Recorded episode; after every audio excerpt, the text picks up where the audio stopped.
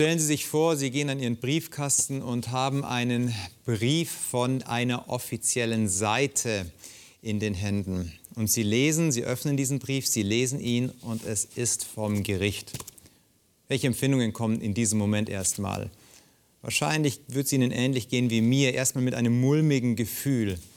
Wir sprechen heute in die Bibel der Mensch über das Thema Gericht, über Gerechtigkeit und was das mit uns als Menschen zu tun hat.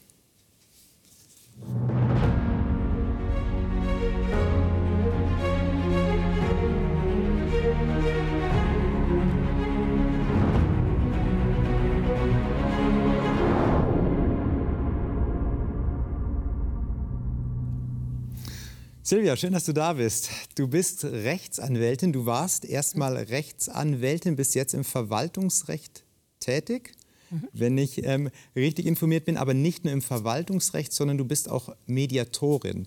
Und was das bedeutet, darüber reden wir ähm, gegen Ende der Sendung. Aber lass mich erst mal fragen, was hat dich denn dazu bewogen, Rechtsanwältin zu werden oder Jura zu studieren? Ja, erstmal hallo. Ähm, ja, was hat mich bewogen, Rechtsanwältin zu werden? Ich habe ein Schulpraktikum gemacht in der neunten Klasse bei einem Rechtsanwalt, der mich ähm, seinerzeit sehr an die Hand genommen hat, überall mitgenommen hat zu der Gerichtsverhandlung. Mhm. mhm. Ich durfte dabei sitzen und still zuhören, als er seine Mandanten empfangen hat. Und das hat mir gut gefallen. Ich habe damals so die erst, den ersten Eindruck von diesem Beruf bekommen und habe dann später gedacht, ähm, wenn man Jura studiert, hat man eine sehr gute Basis fürs Leben, gerade wenn man noch nicht so richtig weiß, was man sofort machen möchte, mhm. Weil man so viele Dinge damit machen kann. Man kann ja als Rechtsanwalt arbeiten, als Staatsanwalt, Richter, Notar. Ja, man ist eigentlich für viele Bereiche geeignet. Das fand ich ganz gut. Das mhm. war meine Motivation. Also als junges Mädchen aus der 9. Klasse mhm. bekommst du das Ideal vielleicht auch ein bisschen mit. Mhm. Dann bist du in das Studium eingetaucht. Ja. Dann hast du diesen Beruf mhm. ausgeführt und führst ihn immer noch aus. Ja. Würdest du sagen, das war die richtige Wahl? Auf jeden Fall. Was begeistert dich denn daran? Ja, was begeistert mich daran? Ich habe die Möglichkeit, mit Menschen zu arbeiten. Ich mag Menschen und ähm, ich kann ihre Probleme lösen anhand von einem klugen Gesetz. Mich begeistert mhm. das Gesetz, die Klugheit des Gesetzes und dass ich Menschen damit helfen kann tatsächlich. Mhm. Also du würdest das Gesetz als etwas Gutes bezeichnen, ja. was, wir, was wir hier als Gesellschaft haben, worauf wir uns dann auch berufen können. Ja. Du bist ja aber auch Christin, du bist Rechtsanwältin und Christin. Mhm. Steht sich das manchmal auch gegenseitig im Weg oder bedingt es einander?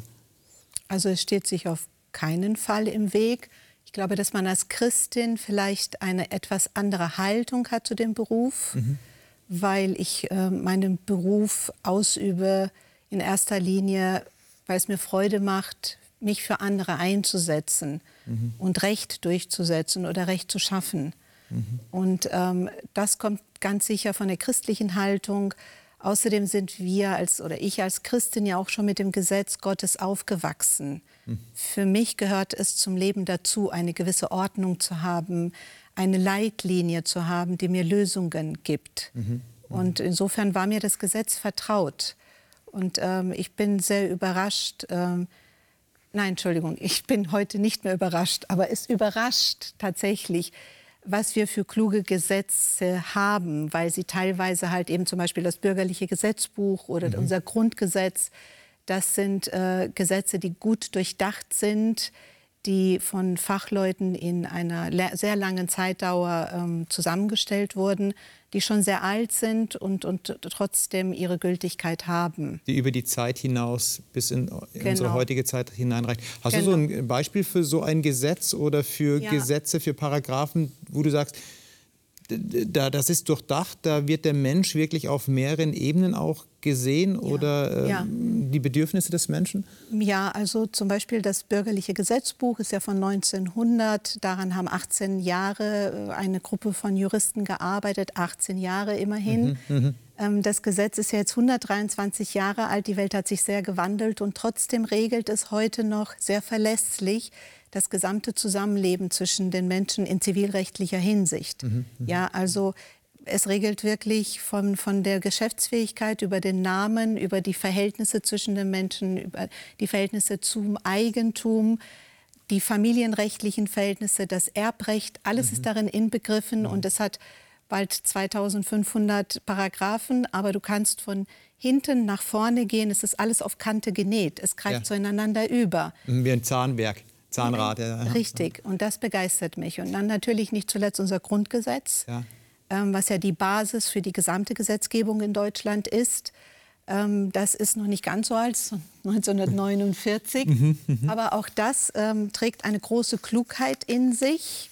Und ähm, überraschenderweise steht dort schon in der Präambel, dass das deutsche Volk im Bewusstsein seiner Verantwortung vor Gott und den Menschen sich diese Gesetze gegeben mhm, hat. Mhm, mhm, also ähm, auch das ist wahrscheinlich für viele überraschend, dass wir schon im Vorwort zu dem Grundgesetz halt eben die Verantwortung vor Gott und von den Menschen als Basis genommen haben, und, um uns dieses Gesetz zu geben. Jetzt bin ich Theologe ja. und betrachte das natürlich jetzt auch aus einem biblischen Kontext. Ich sehe die zehn Gebote im Alten Testament. Wenn ich die Gesetzgebung hier in, in, in meinem Kontext, in meinem Lebenskontext erzähle, merke ich ja dann doch auch eine gewisse Ähnlichkeit, dass manche Gesetze, natürlich hat sich die Welt gewandelt, ist komplexer geworden, ähm, aber im Grunde genommen kann man sagen, wenn man es äh, sehr eng macht, kommst du irgendwo doch bei den zehn Geboten irgendwo wieder raus zum großen Teil zumindest. Ja. Also deswegen dieses Göttliche, was da drinnen steht, ja. ist wahrscheinlich da auch mit verankert. Ja, es ist ähm, bei den biblischen Gesetzen ist das ein anderer Ansatzpunkt. Die mhm. biblischen Gesetze sagen, beginnen oft, die zehn Gebote beginnen mit du sollst. Mhm. Ne? Mhm. mhm. Also du sollst Vater und Mutter ehren, du sollst das und das nicht tun. Es ist so eine Art vorbeugender Rechtsschutz. Ja, ja, ne? ja. Wir werden, wir, uns wird gesagt, was sollen wir tun. Die menschlichen Gesetze äh, gehen, haben einen anderen Ansatzpunkt. Mhm. Also zum Beispiel im Strafrecht.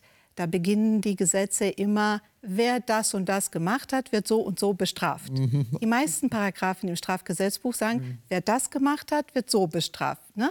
Und die Bibel, die schützt uns eigentlich davor. Also nochmal der prophylaktische Ansatz, den die Bibel hat. Der prophylaktische hat, ja? Ansatz. Und, mhm. und das Zivilgesetzbuch wiederum regelt einfach nur die Beziehung zwischen den Menschen wenn sie Verträge miteinander äh, eingehen oder mhm. das Eigentum, wie begründet man das, wie überträgt man das. Das findet sich natürlich auch ganz viel in der Bibel tatsächlich wieder. Jetzt haben wir über das ganze Positive gesprochen. Es ordnet das Leben, wir malen das Ideal, ja? es, mhm. es bringt eine Struktur ja. hinein und es regelt das zwischenmenschliche Miteinander irgendwo. Aber zu Beginn habe ich gesagt in der Anmoderation, ja, jetzt hat, haben wir einen Brief von dem Gericht, ja. vielleicht im Briefkasten. Wir öffnen den und da ist doch erstmal ein mulmiges Gefühl. Ja. Wie kommt denn das zustande, wenn das doch so positiv ist? Ja, wie kommt das zustande? Ich glaube, das hat schon rein äußerlich. Ein Mahnbescheid zum Beispiel kommt in einem gelben Briefumschlag nach Hause. Der sieht schon anders aus. Und dann denkt man schon, oh, hier ist etwas anders. Da fängt die Unsicherheit schon an. Und dann weiß man nicht, im Volksmund sagt man ja, ähm, vor Gericht und auf hoher See, ne, weiß man nicht, was passiert. Ist interessant. Also es ist immer so, es, es, kommt sofort der Impuls, da ist was nicht in Ordnung, mhm. es ist etwas anders, ich werde irgendwie zur Verantwortung gezogen. Ja. Und das verursacht natürlich Unsicherheit erstmal. Aber man fühlt sich ein bisschen ertappt vielleicht, ja? Ja, schlechte man, Gewissen, man was sofort, dann vielleicht Ja, man ist, hat ja. sofort den Eindruck, man hat irgendwas verbrochen oder so, mhm. ja. Wenn so ein offizieller Brief vom Gericht kommt, man hat ja auch nicht, äh, das ist nicht alltäglich einfach. Ja. Es ist ungewohnt und alles, was ungewohnt ist, ist ja auch erstmal ein bisschen beängstigend, für viele mhm. Menschen zumindest. Und man weiß ja auch selber, dass man vielleicht in dem einen oder anderen Bereich doch vielleicht daneben gelangt hat ähm, und vielleicht wurde ich gesehen, wer weiß. Also wir sind ja fehlbare Menschen tatsächlich. So ist es tatsächlich, ja, genau. Wir ja. sind fehlbar und dann denkt man, oh, jetzt bin ich ertappt worden, was kommt da jetzt auf mich zu? Jetzt hat ja dann aber Gericht ja auch den Anspruch, Gerechtigkeit wiederherzustellen, wenn ich ertappt wurde. Also so ein Brief im Briefkasten, der hat ja auch durchaus seine Berechtigung, wenn etwas vorgefallen ist welche Elemente sind denn wichtig für, äh, fürs Gericht, dass Gerechtigkeit überhaupt hergestellt werden kann? Gerechtigkeit ist ein sehr, sehr großes Wort. Ja, tatsächlich müssen wir vielleicht erst mal daran, damit anfangen. Gerechtigkeit, das ist ähm, tatsächlich gar nicht so, so leicht zu definieren. Was ist Gerechtigkeit? Ne? Das ist wahrscheinlich eine Frage, die eher Philosophen beantworten mhm, können mhm, oder jemand aus dem Bereich der Ethik oder so. Ne? Ähm, aber Gerechtigkeit ist für mich zumindest ein, ein Werkzeug, ein himmlisches Instrument, um halt ähm, einen Zustand herzustellen, nämlich des Vertrauens, des mhm. Friedens, ein Wohlgefühl. Und das erreicht man halt, indem Gerechtigkeit halt eben bestimmte Prinzipien hat, die eingehalten werden mhm. müssen. Und das ist natürlich auch für die Gerichtsbarkeit vorgesehen. Mhm. Also in der Gerichtsbarkeit gibt es Grundsätze, die zu beachten sind, Prinzipien, mhm. mhm. damit Gerechtigkeit herrschen kann. Mhm. Welche Art sind die, damit ein, ein faires Gerichtsverfahren dann ja. auch gewährleistet ist? Also es gibt, ähm, ja, wie gesagt, eine ganze Handvoll oder viele Prinzipien, aber um mal so die wichtigsten vielleicht herauszugreifen, es ist wichtig, dass wir unabhängige Gerichte haben. Mhm. Es ist wichtig, dass wir Richter haben, die unparteiisch sind. Es ist wichtig, dass wir Verfahrensgrundsätze haben, also mhm. dass jeder angehört wird, das rechtliche Gehör. Das sind alles Dinge, die im Grundgesetz im Übrigen verankert sind. Mhm, mh. ähm, dass, also jeder muss angehört werden. Und der Richter muss halt eben sein Urteil dann fällen anhand von Beweisen, also nicht mhm. willkürlich, mhm. sondern von Beweisen. Ähm, Maßnahmen, gerichtliche Maßnahmen oder staatliche Maßnahmen müssen verhältnismäßig sein. Mhm. Das heißt, man muss natürlich durchaus teilweise schon differenzieren, habe ich einen Schutzbefohlenen, einen Minderjährigen, der muss sich mehr schützen oder nicht. Aber bei alledem muss natürlich immer der Gesichtspunkt beachtet werden der Gleichheit. Mhm. Sind denn alle vor Gericht gleich, alle Menschen? Ja.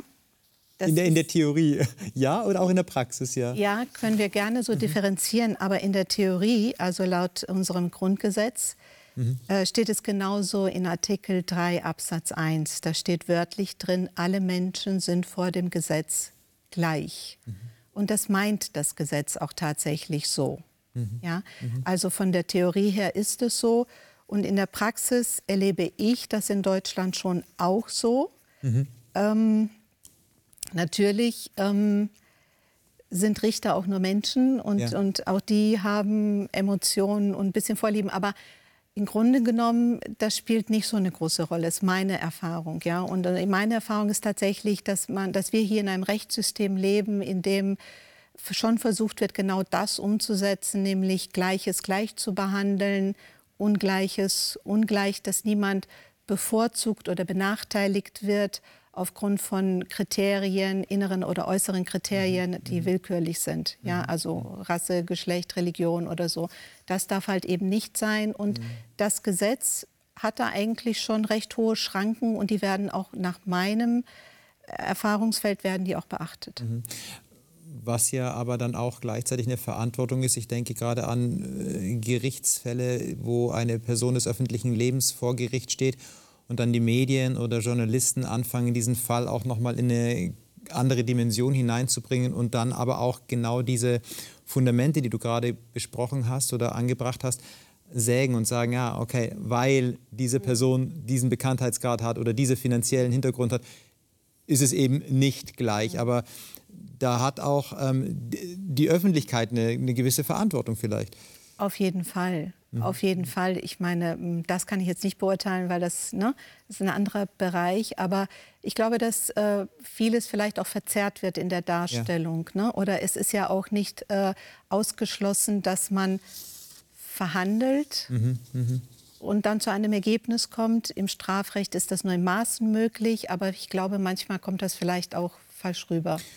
Wenn du das Strafrecht gerade anbringst, was äh, hältst du denn von unserem äh, Strafsystem, das wir haben hier in unseren Landen? Ist wahrscheinlich auch ein sehr schwieriges Thema. Ja. Äh, wie empfindest du dabei? Naja, also es ist so, dass ich ähm, tatsächlich mehr auf dem Bereich Zivilrecht und Verwaltungsrecht arbeite und mit Strafrecht wenig zu tun habe. Das Strafrecht hat natürlich äh, eine ganz andere Intention, da steckt mhm. eine ganz andere Intention dahinter. Mhm. Ja, sei es mhm. die Bestrafung halt eben eines bestimmten Verhaltens oder mhm. mhm. ähm, die Wiedergutmachung für das Opfer. Ähm, das ist das ist wiederum sozusagen ein ganz ähm, anderer Bereich, das ist ein anderer Ansatzpunkt, mhm, mh, mh, ähm, mhm. mit dem man da dran geht. Was so, der, was so der, der, der, der Fokus auch ist. Also ich kann mir sehr gut vorstellen, dass man gerade auch was Strafe angeht, ähm, was sagt das Gesetz über Strafe, schnell in einen so in eine emotionale Spirale auch hineinfallen kann als Betroffener, äh, vielleicht auch Gedanken der Rache oder es ist nicht nur um Wiedergutmachung getan, sondern es muss mehr sein, weil mir wurde ja so viel vielleicht in einem gewissen Strafakt genommen und es reicht nicht dann, dass jemand in dieser Art bestraft wird, sondern es müsste noch mehr sein. Mhm. Und das ist aber auch dann gut zu sehen, dass das Strafgesetzbuch durchaus äh, gewisse, ähm, ja, eine gewisse Orientierung da auch in dieser Thematik gibt, um vielleicht auch einen vor falschen Gefühlen und Emotionen zu mhm. wahren.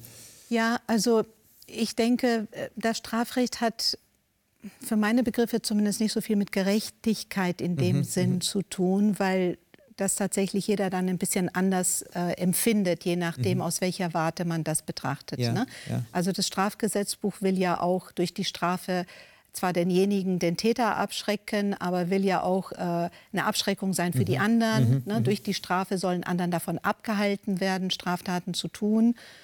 Und äh, insofern ist das, wie gesagt, ähm, ein anderer Ansatz. Da spielt der Gerechtigkeitsgesichtspunkt meines Erachtens nicht diese Rolle. Mhm wie in anderen Bereichen, auch weil zum Beispiel ein Angeklagter lügen darf ja. im Strafprozess. Ja. ja. Das würden ja viele vielleicht dann nicht als gerecht empfinden, ja. sozusagen. Ne? Wahrscheinlich. Das ist eine andere Intention. Also man will die Gesellschaft schützen vor den mhm. Tätern, mhm. man will abschrecken und, und ähm, weniger, also Gerechtigkeit, ja, dieser Opferausgleich oder so hat schon auch einen Gerechtigkeitsgedanken äh, ihn beinhaltet, ja. Es, wir haben jetzt einen Weg beleuchtet, das ist diese Gerichtsbarkeit eben, aber ja. du hast ja auch noch einen anderen Weg, in dem du auch selber aktiv bist. Du ja. bist äh, Mediatorin, also Mediation. Was kann ich mir unter Mediation vorstellen? Ja, Mediation ist tatsächlich ein, ein Bereich, den ich nach 25 oder über 20 Jahren ähm, Tätigkeit als Rechtsanwältin entdeckt habe und der mich sehr begeistert, weil die Mediation wiederum einen anderen Ansatz hat. Mhm, mhm, Während ähm, das Gesetz praktisch immer dann eingreift, wenn, ein, wenn, ein, wenn das Kind sozusagen schon in den Brunnen gefallen ist ähm, und da ein Dritter entscheidet, nämlich der Richter entscheidet, also man trägt was vor vor Gericht und der Richter entscheidet. Er muss gewisse Grundsätze beachten. Mhm. Ist das bei der Mediation was anderes? Mhm. Mediation entscheidet sich bewusst dafür, ähm, nicht so sehr die Ansprüche, sondern mehr die Interessen der Personen zu mhm. beleuchten. Mhm mhm. und eine Lösung selber zu finden. Man gibt die Lösung nicht aus der Hand, sondern man hat einen Mediator, mhm. der nimmt einen an die Hand und führt einen durch ein strukturiertes Verfahren, innerhalb dessen man zuhört, sich gegenseitig zuhört, die Interessen verstehen lernt des anderen und selber seine Lösung findet, eine individuell maßgeschneiderte Lösung. Man kann dabei das Recht beleuchten. Also man sollte vorher schon sich informieren und wissen, was ist mein mhm. Recht. Mhm. mhm. Ja? Das kann man anschauen, aber man, man findet dann seine persönliche Lösung, die die Interessen zu, zufriedenstellt und nicht so sehr den Standpunkt, mein Recht, sondern das Interesse, was dahinter steht. Würdest du auch sagen, dass das der große Unterschied ist zwischen einer Gerichtsverhandlung und einer Mediation? Ja, also es ist Weil ich komme ja auch zu meinem Recht irgendwie vielleicht ja, in der ja. Gerichtsverhandlung. Ja, aber in der Gerichtsverhandlung hat man immer einen Gewinner und einen Verlierer. Mhm. Gut, man hat auch äh, die Situation, dass Vergleiche abgeschlossen werden. Der Richter ist in einem Gerichtsverfahren angehalten, in jedem Stadium des Verfahrens auf einen Vergleich hinzuwirken. Also auch das mhm. Gesetz möchte, dass die Menschen sich einigen. Mhm. Aber in einem Mediationsverfahren gehe ich anders rein. Ich bin viel freier.